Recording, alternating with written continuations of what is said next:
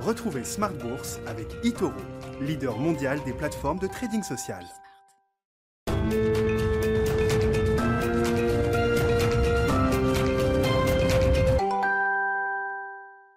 Et c'est reparti pour Smart Bourse, votre double dose quotidienne de marché en direct sur Bismart. Chaque jour à la mi-journée, 12h30, 13h et en fin d'après-midi, la grande édition pendant une heure à partir de 17h. Au sommaire ce soir, le bilan d'une semaine qui aura été intense en termes de flux de nouvelles, que ce soit sur le front de la macroéconomie et euh, sur le front de la microéconomie également, avec une séquence intense de publications d'entreprises qui s'est encore poursuivie euh, aujourd'hui. Vous aurez le résumé complet de cette séance euh, dans un instant avec Alix Nguyen, hein, le CAC 40 arrive à terminer euh, autour de l'équilibre euh, ce soir avec euh, les 6800 points toujours en, ligne de mire peut-être à la clôture.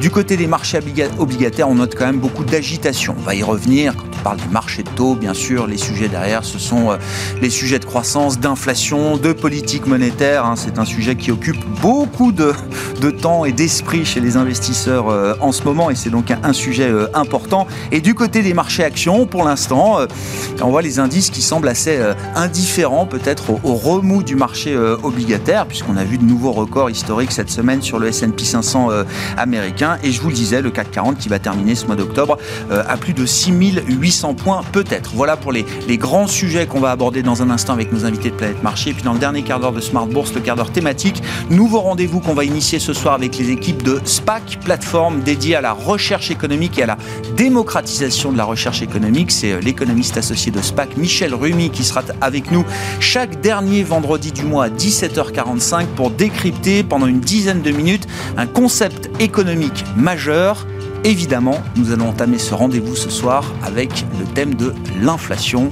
Rendez-vous à 17h45 avec l'économiste Michel Rumi. Voilà donc pour le programme. Le résumé de la journée, c'est dans un instant avec Alix Nguyen.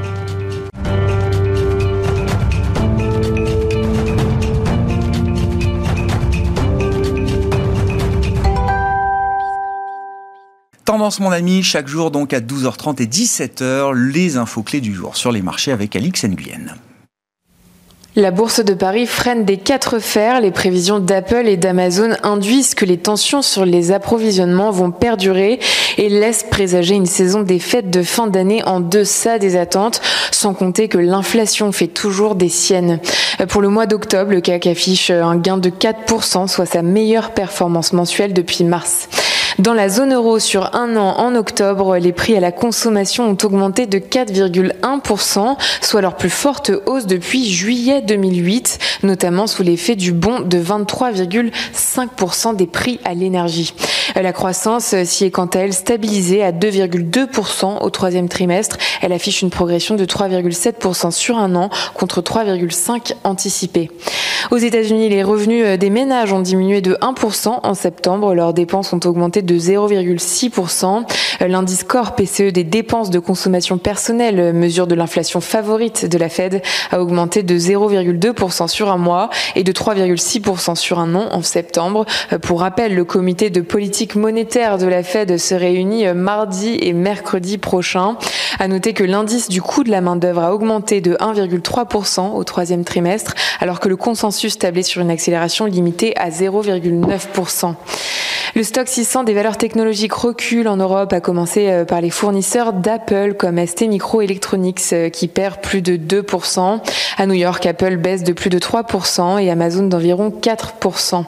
Le secteur bancaire est pour sa part soutenu par la poussée de l'inflation et la hausse des rendements obligataires. Celui du Bund allemand à 10 ans se tend de près de 4 points de base, tandis que celui de l'emprunt américain de même échéance est repassé au-dessus euh, de 1,6%. BNP Paribas prenait plus d'un pour cent au cours de la séance. La banque, qui a publié des trimestriels supérieurs aux attentes, confirme tabler sur une croissance soutenue de ses revenus et sur un taux de risque faible. BNP Paribas va par ailleurs lancer à compter de novembre un plan de rachat d'actions d'un montant de 900 millions d'euros. Et on termine avec Air France KLM, dont le titre bondit pour la première fois depuis le début de la crise du Covid. Le groupe a généré un bénéfice d'exploitation au troisième trimestre.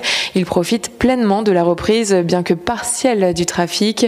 Il dévoilait ce matin un résultat d'exploitation positif au troisième trimestre, avec un bénéfice d'exploitation de 132 millions d'euros pour un chiffre d'affaires en hausse de 80% à plus de 4 milliards d'euros. Lundi prochain, journée euh, fériée, euh, n'empêchera pas la bourse de Paris euh, d'être ouverte. La séance sera ponctuée par la publication des indices PMI de mesure de l'activité manufacturière en données préliminaires d'octobre. Wall Street ouvrira à 14h30. Tendance mon ami chaque jour avec Alix Nguyen à 12h30 et 17h dans Smart Bourse sur Bismart.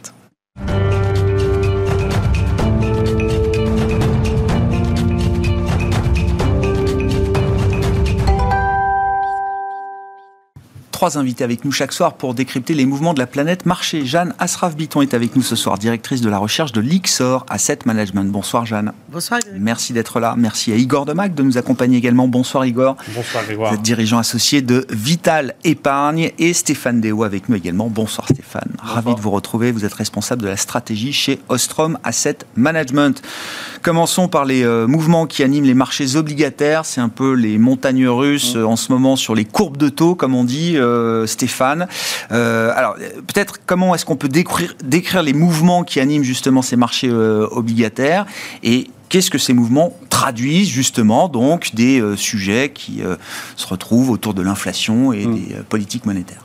Alors ça a beaucoup beaucoup bougé effectivement cette semaine, mais tout le mois de, manière plus générale. Je pense qu'il faut recommencer au début.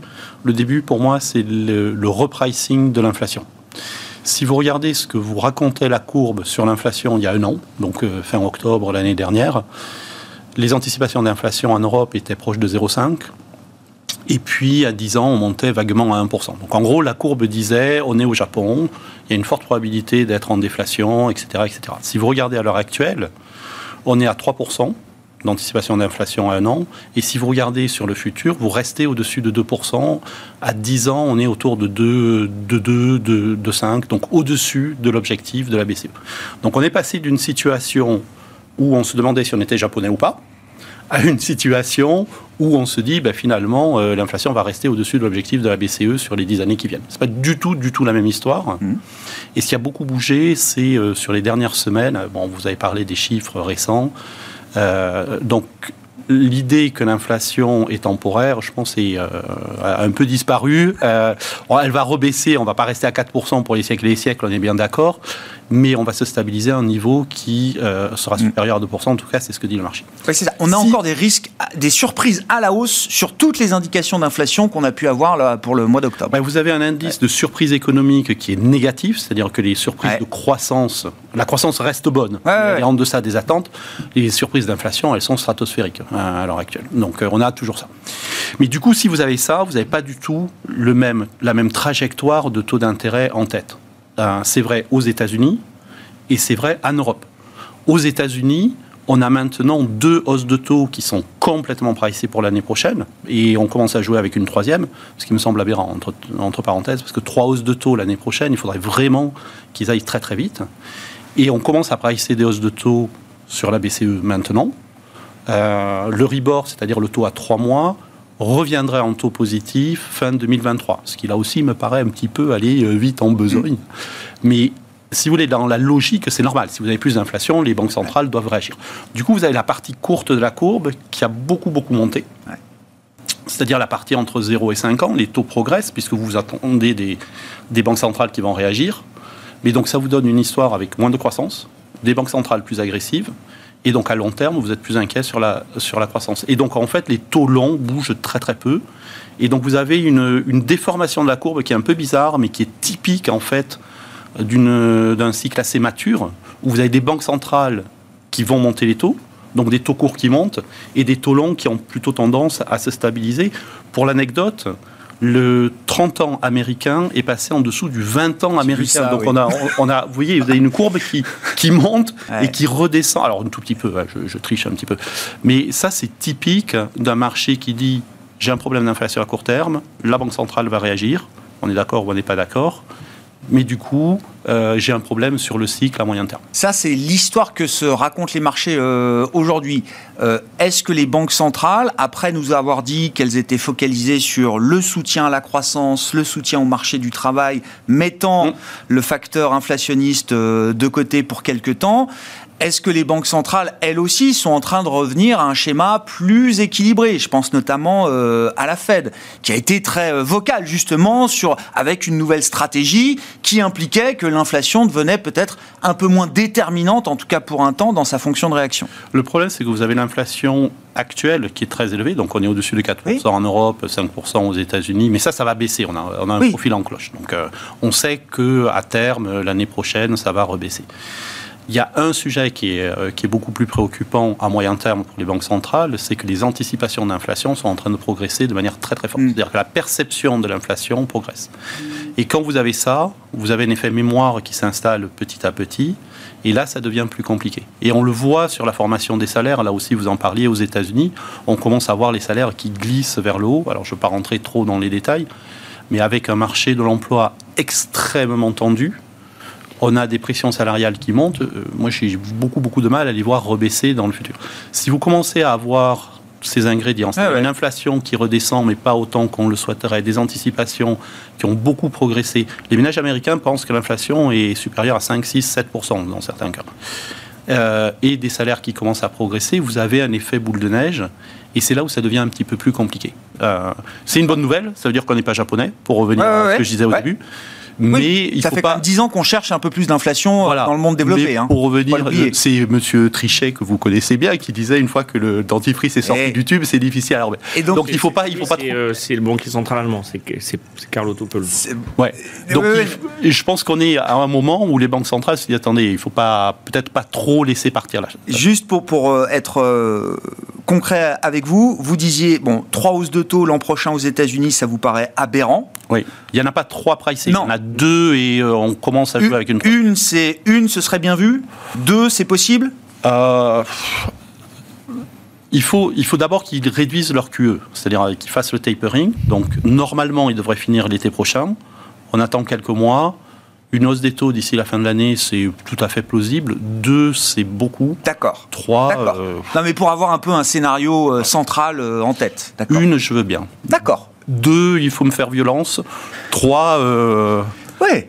C'est, je pense que non, mais pour montrer que le marché est quand même déjà très agressif. Exactement. Oui. Dans la, probabilisation de, ce scénario inflationniste. Et encore plus pour la BCE. Jeanne, commentaire, réaction sur ces histoires qui animent les marchés obligataires. Je crois que euh, les banques centrales sont en réalité très ennuyées. Parce que je crois qu'elles ont la conviction, un peu comme ça a été expliqué, qu'on est effectivement sur des courbes en, des en cloche euh, en termes d'inflation et que euh, ça veut dire qu'on va revenir sur des niveaux plus bas, mais qu'elles se demandent encore si on va revenir sur des schémas qu'on a connus pendant 10-15 ans croissance faible, inflation faible, ou si on s'installe enfin dans la vraie reflation qu'elles ont cherché à obtenir mm. Pendant près de 15 ans. Et je suis moi, je, en regardant les minutes de la Fed, en regardant, même si on écoute, euh, son nom m'échappe, mais une, un des membres de la Banque d'Angleterre cette semaine. Andrew Bailey, le gouverneur Non, un autre. bon, d'accord. Un des membres. Euh, Très bien. Mais c'est pas Andrew Bailey. Elle disait, euh, c'est pas avec des hausses de taux qu'on soigne entre guillemets une inflation générée par un problème d'organisation de l'offre. Et donc, même à l'intérieur de la Banque d'Angleterre, c'est le cas. À l'intérieur de la BCE aussi. Donc, on, voit qu'il y a un grand désaccord, même au sein des banques centrales, sur ce qui est susceptible de se passer.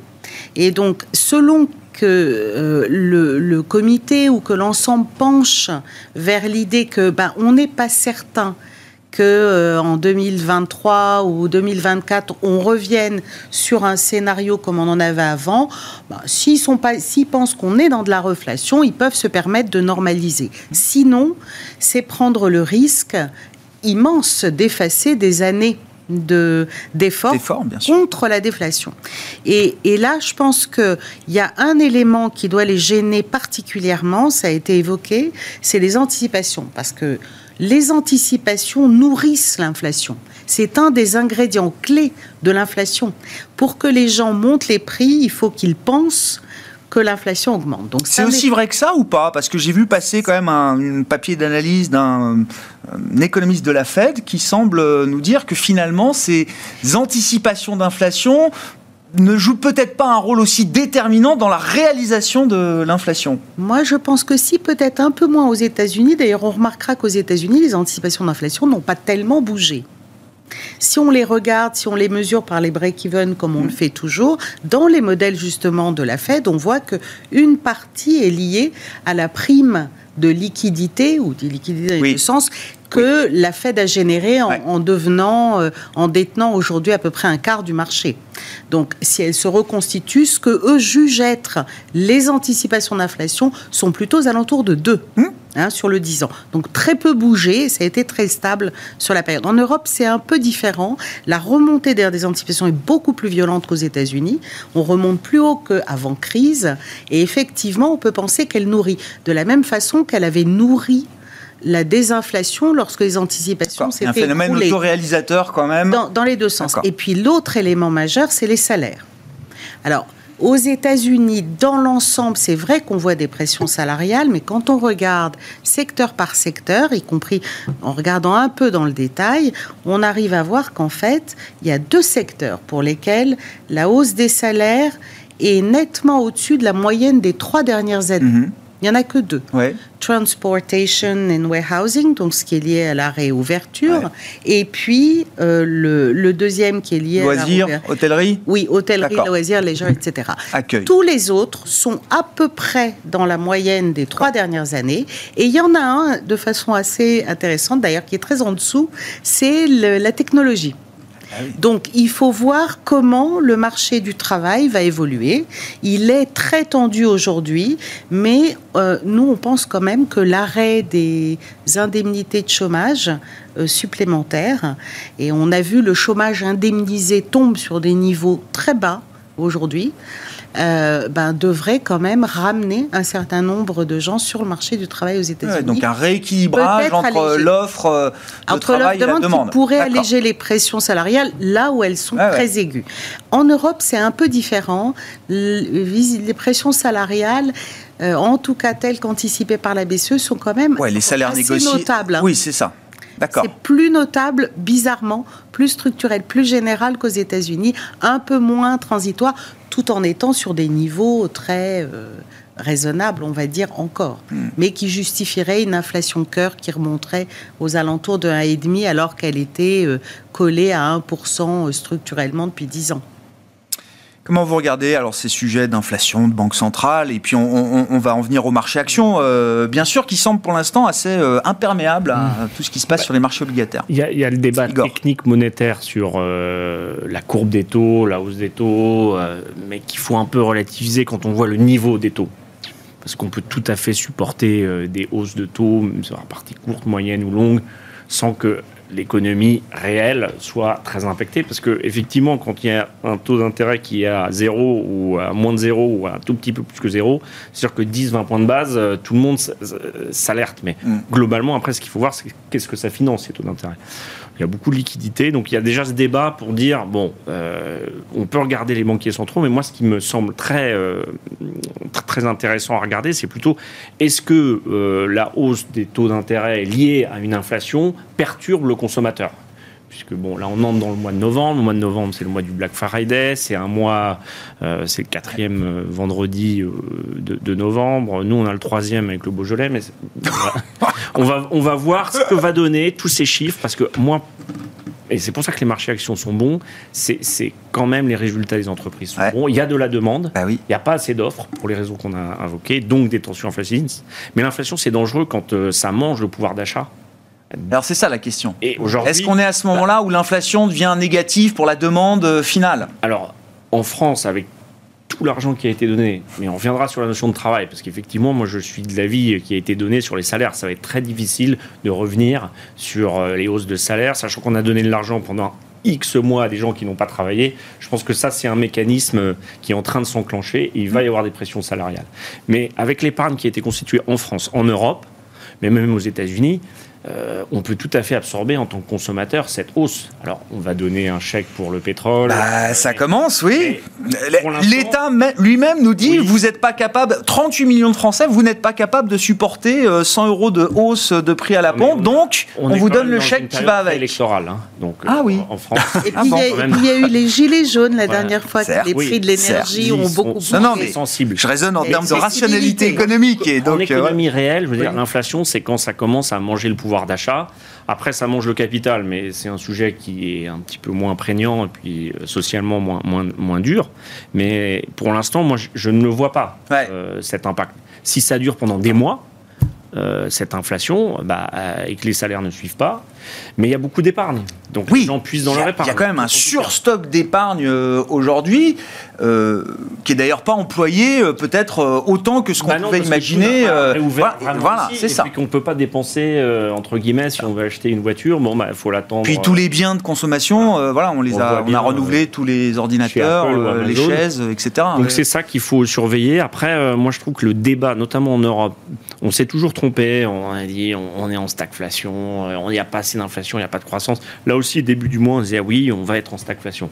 Bon, euh, on a de l'inflation, mais on a de la croissance, donc on n'a pas de stagnation. Alors la croissance, elle faiblit l'année prochaine, elle passe de 6 à 4. Mais ça, c'est normal, c'est la dérivée seconde, donc c'est assez logique. Mais on n'est pas non plus dans une situation où il y a zéro croissance. D'où l'exemple japonais que vous citiez. On, ça fait 15 ans qu'on dit qu'on est japonais et on, ne l'est pas vraiment. Non. Et on a réussi quand même. Et la France, c'est un bon exemple parce que c'est une des zones où la, où la, croissance, la reprise est la plus forte. C'est aussi une des zones où on a le plus distribué. Mais ce qui montre que quand on distribue de l'argent, eh ben, il y a quand même des effets sur la croissance économique. Et donc on arrive à la créer.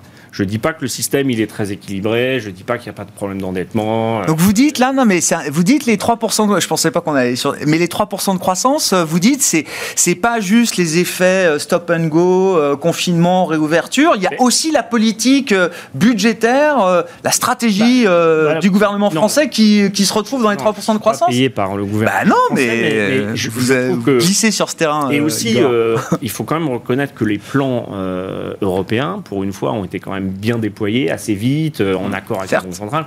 Donc tout ça, ça, euh, et je pense que la BCE, en fait, elle est très suiveuse. Hein. on se le disait avant. Euh, bon, elle regarde ce que fait la Fed, c'est l'économie directrice. la Fed fait beaucoup moins d'erreurs que la BCE, historiquement, entre guillemets. Elle a une meilleure maîtrise de son cycle, en tout cas. Mmh.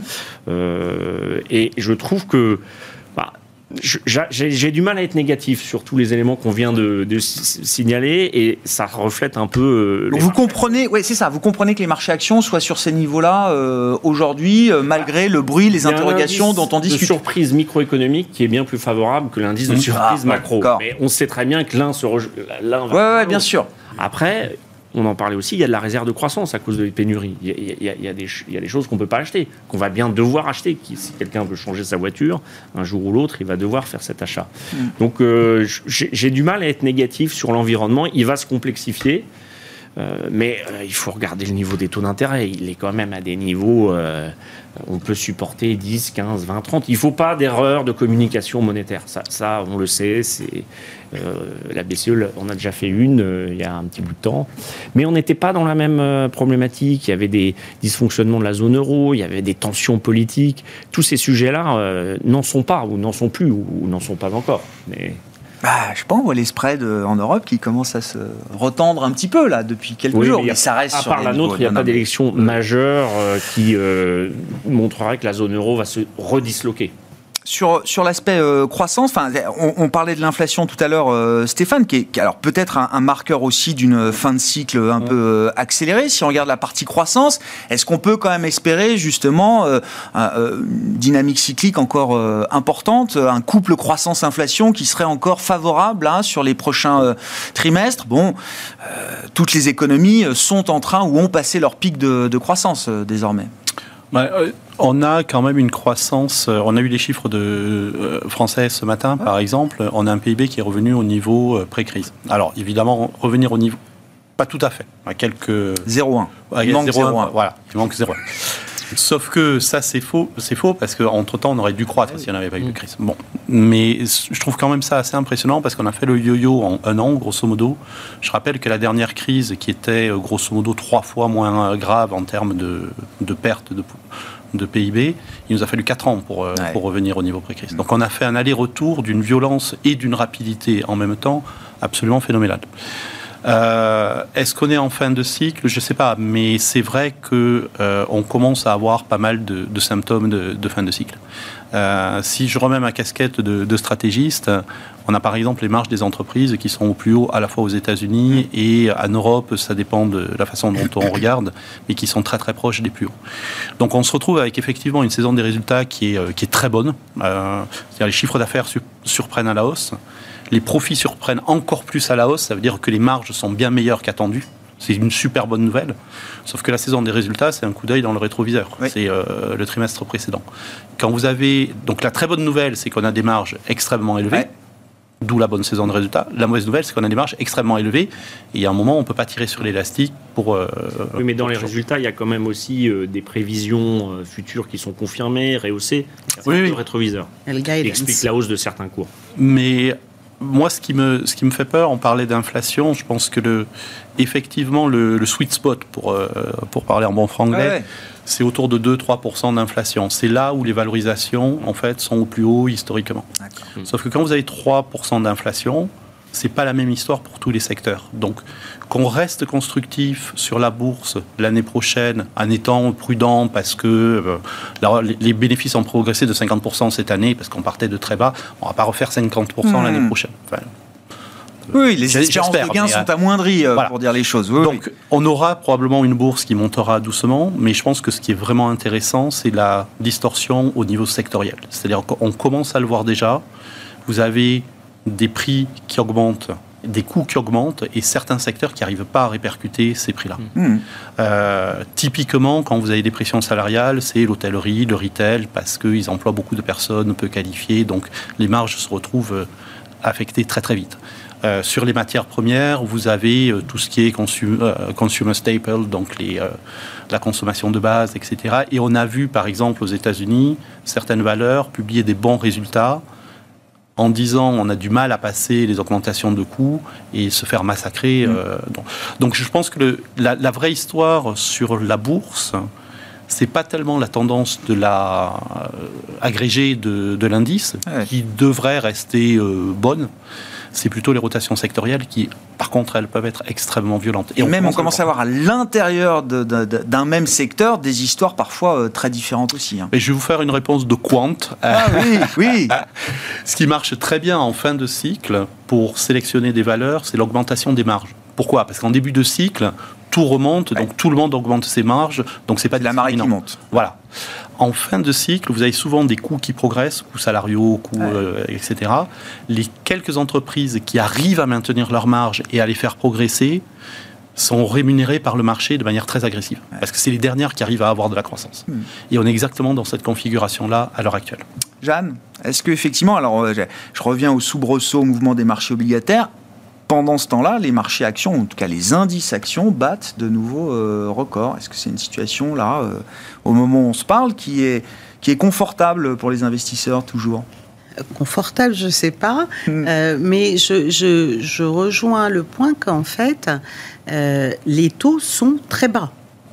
Donc, même s'ils doivent continuer à corriger et reprendre 20 bips, 30 bips, euh, compte tenu du niveau des taux actuellement, la prime de risque action, que vous regardiez aux États-Unis ou en Europe, est extrêmement élevée.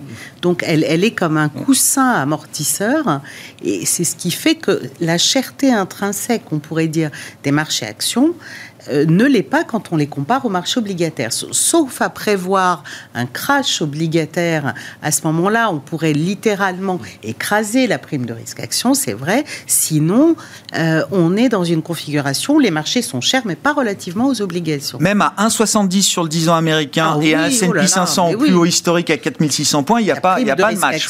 Ah non, ah non, vraiment pas. Et on n'est pas à 3%, on est nettement au-dessus.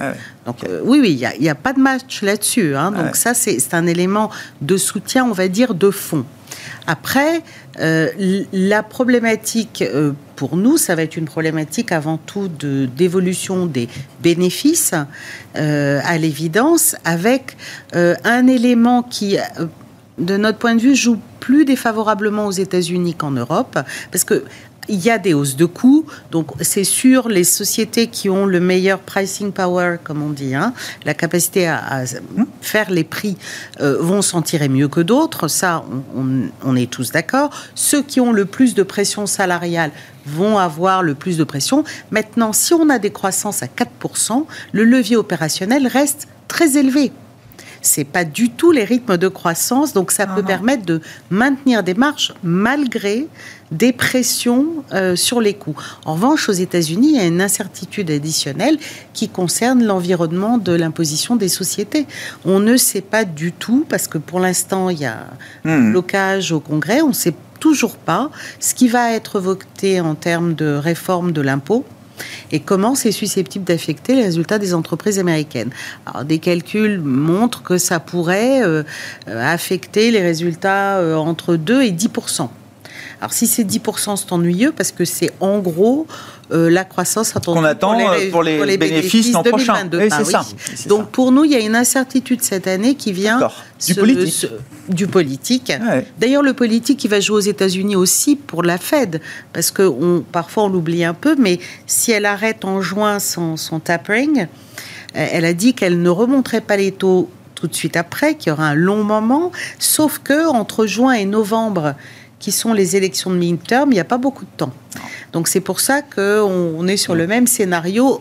Un relèvement de taux, mais plus ça va être très compliqué pour, euh, en termes de timing, même politique pour la Fed.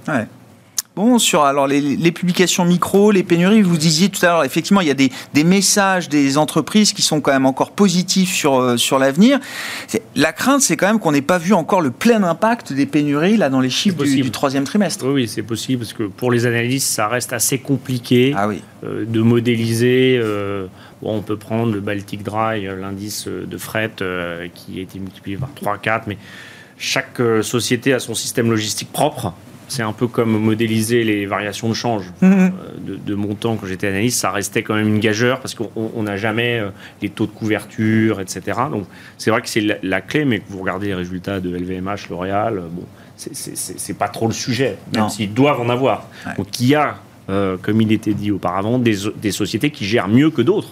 Et c'est le propre du capitalisme, hein, leur pénurie, leur approvisionnement, qui ont plus anticipé, qui ont peut-être aussi mieux guidé en termes de communication euh, leurs objectifs. Mais là où je reviens sur la situation des taux d'intérêt, c'est vrai que un crack obligataire, c'est quand même très spécifique quand on regarde dans l'histoire. C'est une erreur de trajectoire monétaire, c'est un gros déséquilibre structurel euh, d'endettement ou c'est euh, un risque systémique, c'est le nouveau mot à la mode, mais la zone euro, etc. Donc, ces trois éléments, aujourd'hui, euh, ils ne sont pas réunis, même y a une pression inflationniste. Donc, on peut encore avoir un peu, de, un peu d'agitation sur les taux sans que ça affecte, pour la raison de la prime de risque, le marché action. oui, parce que euh, moi, je trouve les messages des entreprises, et c'est un peu euh, iconoclaste de le dire, mais ce Covid, il est révélateur, accélérateur. Euh, il y a des secteurs qui reviendront jamais comme avant. Euh, il y a des modes de consommation qui ont changé. On le vit tous professionnellement. Le télétravail, euh, Zoom, on savait même pas ce que c'était il y a 18 mois. donc non, mais et, ça, ça va pas non plus disparaître. Donc c'est un, moment du cycle très particulier et ce n'est pas une crise à comparer à la crise de la zone euro ou à 2008 puisqu'on a on a il n'y a, pas de déséquilibre structurel on n'est pas arrivé dans cette crise avec des gros sujets il y a des pays qui vont moins bien, mais globalement, l'économie, elle tournait quasiment à plein régime, de manière plus ou moins synchrone. Et donc, c'est une crise très particulière. On, a arrêté l'économie, on a fermé euh, la boutique, on la réouvre. Mmh. Mais à part ça, moi, je ne vois pas de déséquilibre. Je, parle, je laisse la géopolitique de côté, mmh. parce que ça ça rentre pas dans un cadre d'investisseur, en tout cas. Et donc, c'est pour ça que c'est très atypique même de, se prononcer sur une sortie de crise, parce que ça n'a rien à voir avec euh, les, autres. Il y a, il y, a, de la demande, il n'y a pas d'offre, il y a des entreprises, des méga entreprises qui sont très riches. Euh, il y a beaucoup de liquidités, donc ça c'est quand même, euh, certes on va en retirer un peu du côté des banques centrales, mais dans le monde des corporates il y a beaucoup, beaucoup de liquidités. Chez les individus il y en a beaucoup aussi.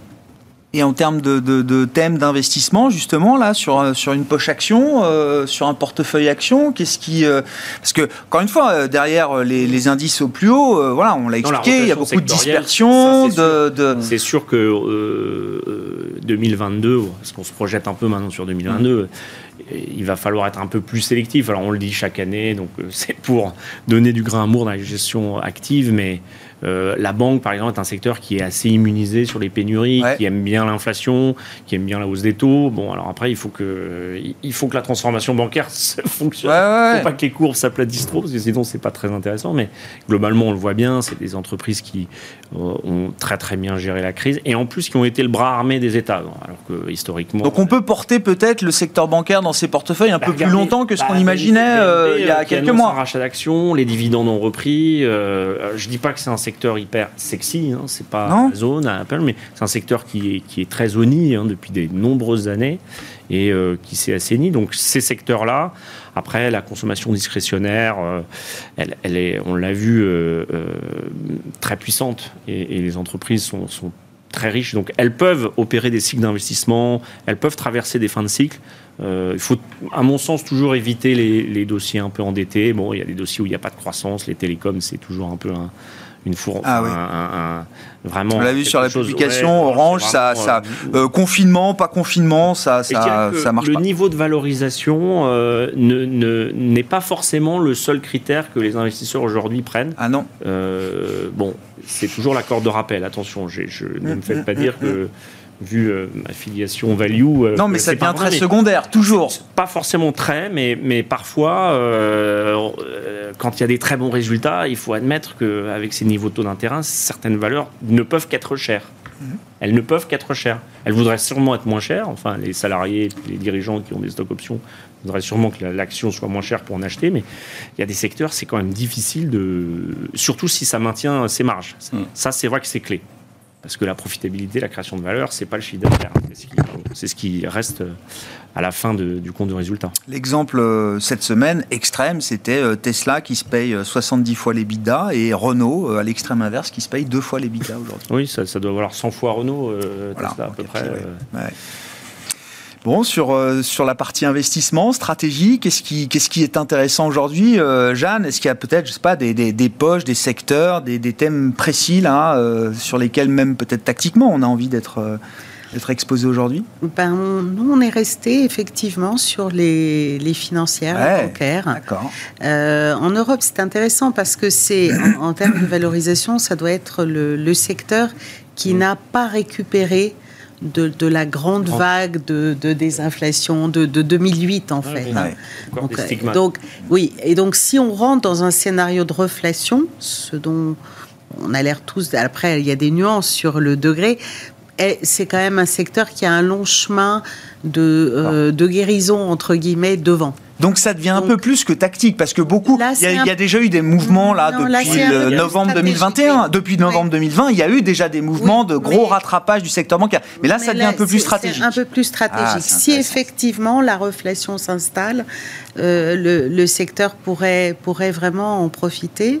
Et d'un point de vue stratégique, c'est un secteur qui est considérablement sous-détenu encore euh, aujourd'hui dans le marché?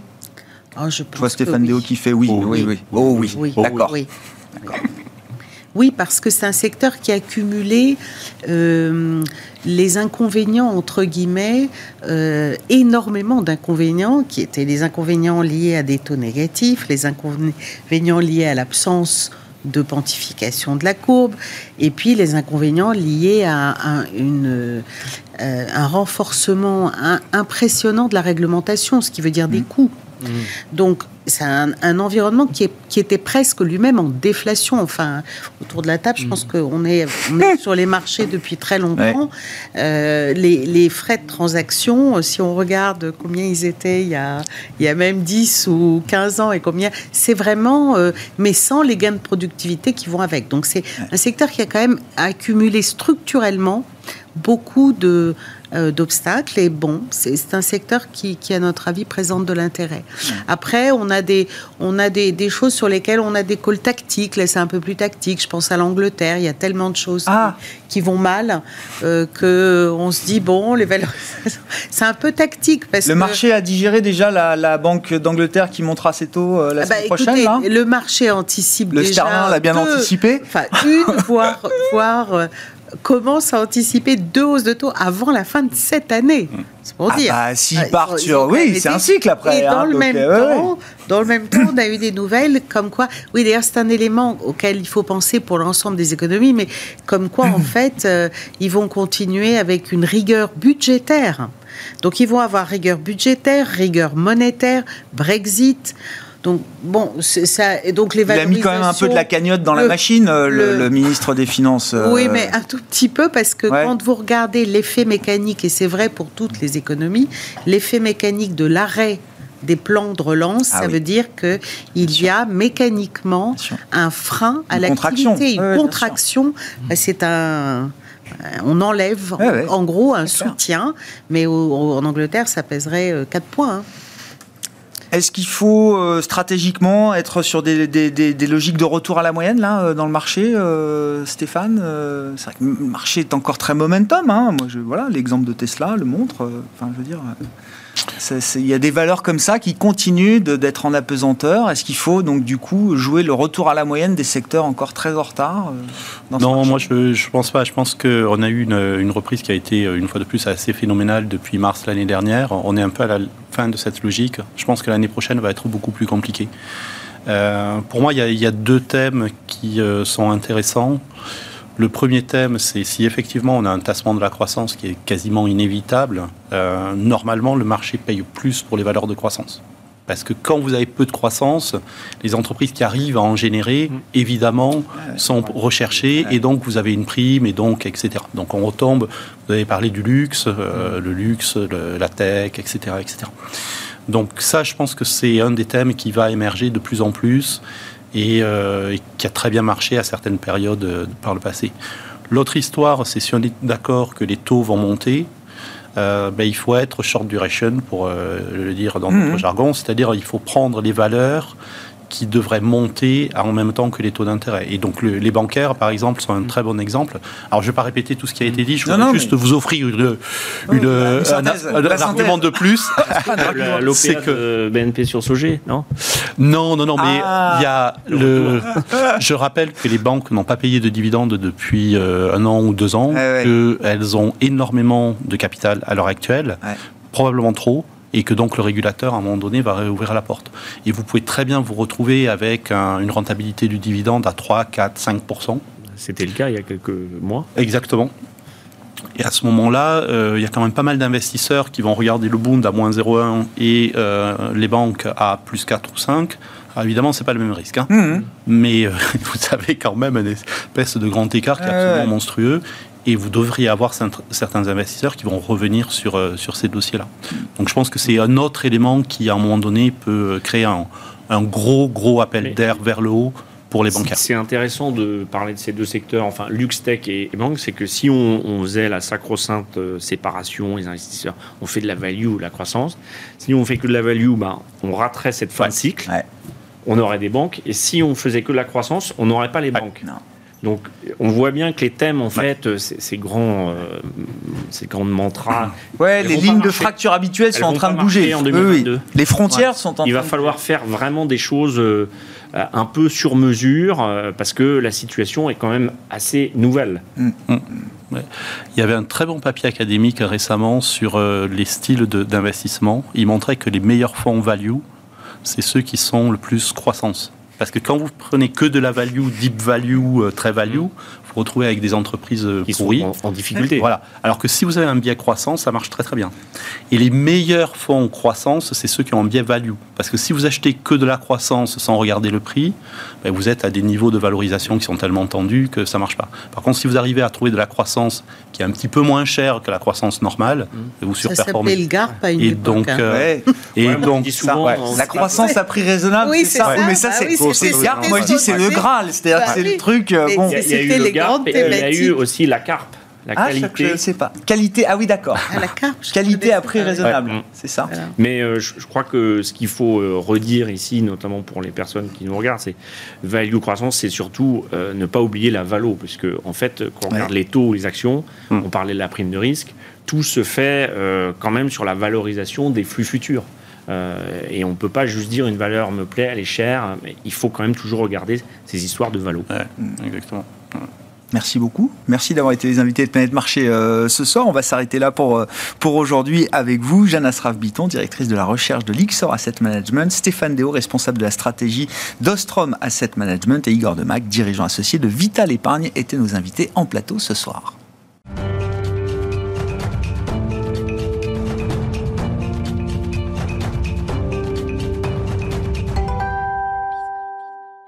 Le dernier quart d'heure de Smart Bourse ce soir qui nous permet d'initier un nouveau rendez-vous avec les équipes de SPAC. Et Michel Rumi que je vous présente, qui est économiste associé de SPAC avec moi en plateau. Michel, bonsoir et bienvenue. Bonsoir Grégoire. Merci beaucoup. Oui, nouveau rendez-vous. Donc chaque dernier vendredi du mois, on va se retrouver à 17h45, euh, Michel, pour décrypter un concept économique majeur. C'est comme ça que je le dis. On va parler de l'inflation avec vous dans un instant. C'est le thème euh, qui nous est apparu comme une évidence euh, pour commencer ce, ce rendez-vous.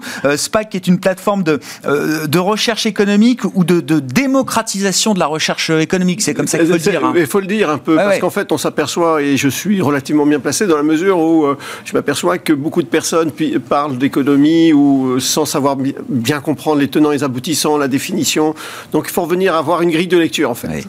L'idée, c'est de participer à ce grand mouvement euh, qui vise à faire de l'éducation économique, financière, de la pédagogie. Ça revient dans beaucoup de débats. Euh, voilà à commencer euh, quand on parle de l'inflation. Voilà, c'est un sujet qui demande sans doute beaucoup de pédagogie et, d'éducation de ce point de vue-là. Bah, justement, commençons assez simplement. Est-ce qu'il y a une définition simple, académique, consensuelle de l'inflation, Michel. Oui, alors tout à fait. Hein. L'INSEE qui mesure cette, euh, cette, euh, dire, ce phénomène décrit l'inflation comme un, une augmentation durable et générale des prix. Deux adjectifs importants.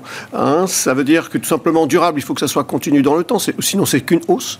Et général, ça veut dire que ça touche l'ensemble des biens de la consommation. Et donc ça, c'est important parce que c'est s'il y a une hausse des prix, tout simplement, ça marche pas. Donc il faut que ça soit durable, c'est-à-dire pendant plusieurs mois. Et voilà. Il faut comprendre, oui, c'est ça. Il y a un côté de un phénomène auto-entretenu, c'est ça. Tout à fait. Effectivement. Tout à fait. Et euh, c'est comme on va dire un, placement en croissance. Eh ben, c'est l'inflation en croissance.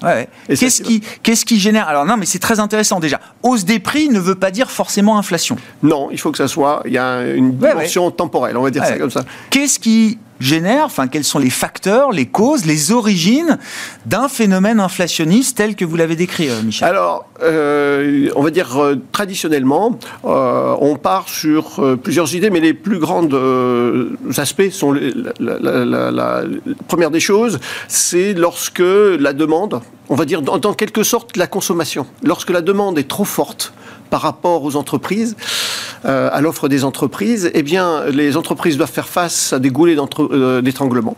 Et donc, du coup, ce qui se passe, c'est que les prix bah, montent. Tout ce qui est rare et cher, c'est comme ça. Et donc, les prix augmentent. Ça, c'est la première, on va dire, euh, phase que, que l'on peut retrouver. Deuxième chose également, c'est lorsque il y a trop de monnaie en circulation. Ça veut dire qu'il y a eu des émissions de monnaie, euh, notamment pour la Banque centrale. On verra dans une autre, euh, un autre périple, un autre voyage, cet aspect-là. Et euh, en fait, du coup, la valeur de la monnaie se déprécie parce que justement tout ce qui est rare est cher, mais tout ce qui est en abondance est peu cher. Mmh. Et donc d'un seul coup, ben, le, prix des biens s'envole. Et puis la troisième, c'est aussi l'augmentation des coûts de production. Ça passe par les, coûts, les, salaires, ça passe par les matières premières ça passe par les, les, les, frais de transport, hein, comme aux, difficultés d'approvisionnement, les consommations intermédiaires et tout. Et c'est un peu en quelque sorte ce que nous trouvons aujourd'hui. Oui, c'est ça. Oui, oui. On voit bien le parallèle avec la situation actuelle. Euh. Tout à fait, tout à fait. Et ce qui fait qu'aujourd'hui, euh, ce qui principalement explique cette hausse des prix, d'ailleurs, qui euh, aujourd'hui, euh, sur un an, euh, on est à 2,6% en France. Mm. Ça, c'est une situation qu'on n'a pas vue depuis trois ans avant, c'est énorme. Et en Europe, on est à, 3,2. on s'aperçoit que, en fait, on est dans cette situation. Et du coup, eh bien, ça a un impact. Beaucoup de, il y a beaucoup de difficultés par l'ailleurs, parce que ces prix, ça coince, notamment sur le pouvoir d'achat, sur d'autres aspects et tout. Et, dans l'inflation actuelle, c'est intéressant là, de prendre le cas, le cas concret, 2,6 d'inflation l'inflation en France. Il y a un peu tous les facteurs que vous avez décrits, donc goulet d'étranglement, pénurie, ça, on parle de ça toute la journée sur tous les, médias. Des facteurs énergétiques, je crois qu'il y a quand même 1,5 dans les 2,6 d'inflation qui sont liés à la hausse des prix des produits énergétiques, hein, donc jusqu'à l'essence, etc., distribués. Est-ce qu'il y a un peu de création monétaire aussi qui peut expliquer, ou est-ce que c'est essentiellement... Non, c'est essentiellement parce qu'en fait, il y, a eu une vive reprise. En fait, euh, on s'attendait pas à avoir une reprise aussi rapide, et donc d'un seul coup, euh, les Français, notamment, ont beaucoup consommé, ce qui est très bien, et ce qui explique un peu les, les performances de croissance. Mais du coup, on s'est retrouvé face à ce que la, reprise mondiale se fasse et avec des entreprises qui étaient, on va dire, en, en, rythme ralenti. Et donc, d'un seul coup, il y a des, il y a, on peut pas. Ce déséquilibre offre-demande explique essentiellement euh, l'inflation qu'on connaît aujourd'hui. Et là, on voit que sur un an, par exemple, le prix de l'énergie en France a augmenté de 20%. Donc, c'est énorme. Et donc, du coup, ça, ça impacte énormément euh, d'autres paramètres. Quel type alors, je, sors de la situation actuelle hein, pour me replacer sur le plan euh, théorique, mais quels sont les historiques Quelles sont les, les, les conséquences, les différents types de conséquences d'ailleurs qu'on peut imaginer peut-être de ces phénomènes inflationnistes. Alors tout à fait. Il y a, ce qu'il faut savoir, c'est que l'inflation, c'est pas un phénomène gagnant-gagnant. Donc euh, il y a des gagnants, des perdants. Euh, donc généralement, on considère qu'une qu'une inflation faible, c'est pas si mal que ça. Ce qui est difficile, c'est lorsqu'elle est brutale et ça peut poser des, des, dysfonctionnements dans, l'économie. Euh, de manière générale, on a toujours un peu d'inflation avec euh, de la croissance. Euh, et l'idée, il faut qu'elle soit maîtrisée l'idée d'avoir une trop, une trop violente euh, poussée inflationniste et qui perdure risque de déstabiliser pas mal de choses, puisque notamment, par exemple, ça peut empêcher les, les, les, ménages de consommer et puis les entreprises d'investir, et donc finalement, in, fine, la croissance économique. Donc ça peut, après, il y a d'autres paramètres qui rentrent en jeu, mais la, perte de, confiance dans l'avenir, du chômage, et qui fait que tout ça, ça, ça, s'amalgame et pour après avoir au final une situation qui est un peu euh, catastrophique parfois. Oui, ouais, c'est ça. Enfin, on, fait, on, peut faire un parallèle avec une forme de, température de, de l'économie. Voilà, ni trop chaud ni trop froid. Alors on cherche le, toujours le, bon dosage, le, bon réglage. le, fine tuning. Qui, qui, sont les, alors euh, historiquement, structurellement, qui sont les gagnants de l'inflation, d'une inflation, on va dire euh, modérée, qui sont les perdants d'un. Alors, alors comme je disais tout à l'heure, c'était c'était pas gagnant-gagnant. généralement, les perdants sont ceux qui ont des revenus fixes. Ça veut dire des salariés, des, détenteurs d'obligations qui touchent des coupons, euh, les retraités. Euh, donc, de manière générale, tous ceux qui, ont, qui sont impactés et dont on voit l'évolution de leurs revenus qui n'évolue pas, en fait. Et puis, les, gagnants sont en fait ceux, les, les emprunteurs, parce mmh. qu'ils remboursent dans une monnaie qui est un peu dévalorisée. Et donc, en termes de pouvoir d'achat réel, euh, ils remboursent moins que ce qu'ils ont emprunté. Et donc, c'est ça qui, qui fait cette, cette idée-là. Donc après, euh, c'est lorsque nous n'avons pas une, une, inflation anticipée. Hein. donc c'est ça qu'il faut bien voir. Ouais. Euh, revenons aussi euh, à, la manière dont on mesure l'inflation. Alors, vous avez cité l'INSEE tout à l'heure, effectivement, Institut national de la statistique, référence absolue dans le monde de la statistique. il faut le rappeler à Je peux vous dire qu'elle est, très performante. C'est un ah, institut très performant. Hein. Bien sûr. Non, mais on peut se vanter. Se glorifier d'avoir une, une école statistique aussi, euh, aussi importante et aussi puissante euh, en France. Comment est-ce qu'on mesure là concrètement l'inflation et on la mesure euh, mois après mois cette Tout à fait. Bien, c'est un je dirais que c'est un mélange de travail de titan et de fourmi. en fait, dans la mesure où il y a à peu près 160 000 mesures qui sont prises par des, on va dire des des enquêteurs de l'INSEE. Et donc, on croise aussi bien, donc il y a un panier de biens, à peu près 300 biens qu'on mesure de part, d'une part, de façon géographique, c'est-à-dire euh, dans toutes les régions de France, également aussi par type de, de, commerce, magasin populaire, euh, grand, super, commerce de détail, supermarché, hypermarché. Donc c'est déjà ça. Et puis, nouveauté depuis 2020, eh bien, on a eu près de la moitié des, des, des, des, prix qui sont relevés sur Internet. Et donc, hmm. c'est-à-dire notamment, euh, donc il y a eu des par Internet, et puis surtout des tickets de caisse. Et donc, du coup, on a une meilleure appréhension de cette inflation et on voit les. en fait, ce qui, ce qui, est très important, c'est que l'institut s'adapte au mode de consommation et donc modifie aussi ses méthodes. C'est évolutif. C'est évolutif. Ah mais le, la, tendance est bien sûr de s'occuper de l'évolution des prix, mais elle ne reste pas braquer sur ces méthodes. Elle s'adapte, euh, je veux dire, il s'adapte, pardon, à, la méthode de consommation et c'est ça qui est très important. Est-ce que c'est euh, une mesure euh, juste? Parce qu'il y a toujours un problème de perception sur l'inflation et c'est vrai que quand on est, bah, je sais pas, sur des achats fréquents, réguliers et qu'on voit les prix de ces achats monter, on a l'impression qu'effectivement tout est en train d'augmenter très fortement et on voit pas forcément les prix qui baissent sur des achats qui sont peut-être des achats beaucoup plus ponctuels. Donc la, perception de l'inflation est quand même un élément euh, très intéressant. C'est un débat qui est, qui est ressorti, qui ressort régulièrement. En fait, euh, le pouvoir d'achat et, et les revenus sont le pouvoir d'achat, on va dire, est repéré par la, notion de revenu disponible brut. C'est en gros rapidement les revenus d'activité plus les, les, allocations qu'on peut toucher, moins les impôts. Et euh, à partir de là, qu'est-ce qui se passe? C'est qu'aujourd'hui, de plus en plus, on a des dépenses préengagées qui paye euh, son smartphone, du moins l'abonnement de son smartphone, le transport, euh, l'assurance, l'électricité. L'économie de l'abonnement. Exactement. C'est très intéressant. Exactement. Et aujourd'hui, ces dépenses préengagées représentent à peu près 30% des dépenses de, des revenus euh, des, des, des, ménages. Et qu'est-ce qui se passe? C'est que, eh bien, quand on voit l'énergie et l'alimentaire, qui ne sont pas des dépenses préengagées, eh bien d'un seul coup, on a moins de liberté de, consommer. Et c'est ce ressenti qui fait que ben, mon pouvoir d'achat diminue. En fait, c'est une autre façon de consommer. Bien sûr, il y a, il y a, il y a une hausse du, pouvoir d'achat, mais on a moins de liberté. Et donc, ça, ça génère des certaines frustrations de dire maintenant, finalement, je n'ai pas, euh, la, je dirais, augmentation du pouvoir d'achat, d'autant plus que ces achats sont fréquents. C'est ça qui pose problème. Et ça devient donc un sujet politique. Sujet politique. Ça? Et eh oui, et eh oui. sujet politique, c'est pour cela qu'il faut alimenter, donner des, coups de pouce ici ou là, et euh, surtout pour éviter certaines manifestations un peu violentes.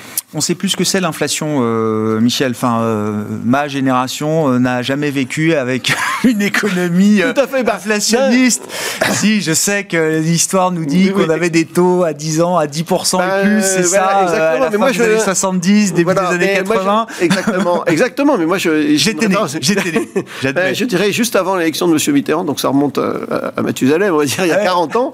Euh, l'inflation, je crois, de tête était de, l'ordre de, 11,9%. Les obligations d'État étaient à 18%. Vous imaginez aujourd'hui si on fait une obligation d'État à 18% Non, on n'imagine pas, non. Voilà. Et il vaut mieux pas. Voilà.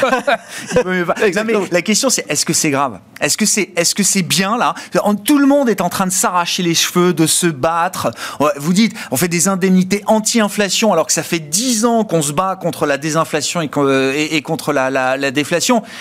Est-ce que c'est bien d'avoir un peu d'inflation? Alors euh, peut-être qu'on en a trop aujourd'hui, j'en sais rien, l'avenir nous le dira, mais... Euh, euh, l'idée est que il, faut, il en faut un peu. Il faut jamais d'excès partout, de toute façon. Donc ça fait un peu modéré, bien que parfois il faut être un peu, un peu plus osé. Mais en, matière, en la matière d'inflation, il faut avoir une, une, une inflation contenue. Aujourd'hui, les banques centrales considère qu'elle est transitoire, donc de manière générale, parce qu'il y a des tensions. Il faut que les goulets d'étanglement disparaissent. Et donc, on pense que c'est au premier semestre, voire le, premier trimestre, voire second, premier semestre. Et ça peut aller. Mais cette transition risque de durer un peu plus longtemps, à mon sens, et qu'on devrait vivre avec une inflation un peu soutenue, tout au moins toute l'année 2022, et peut-être elle, elle disparaîtra en 2023.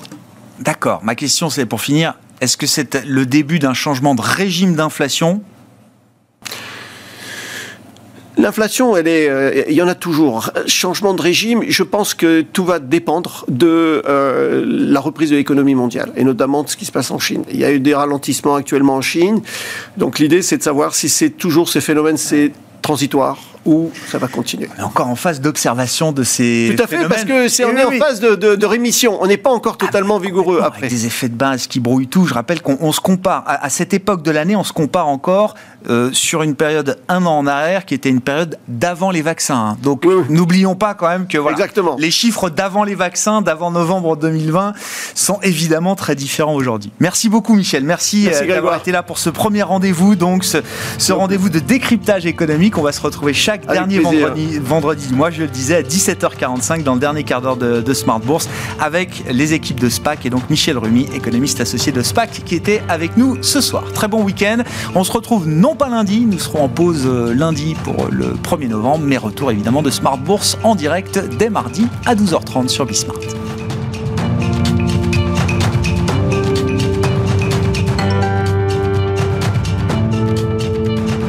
C'était Smart Bourse avec eToro, leader mondial des plateformes de trading social.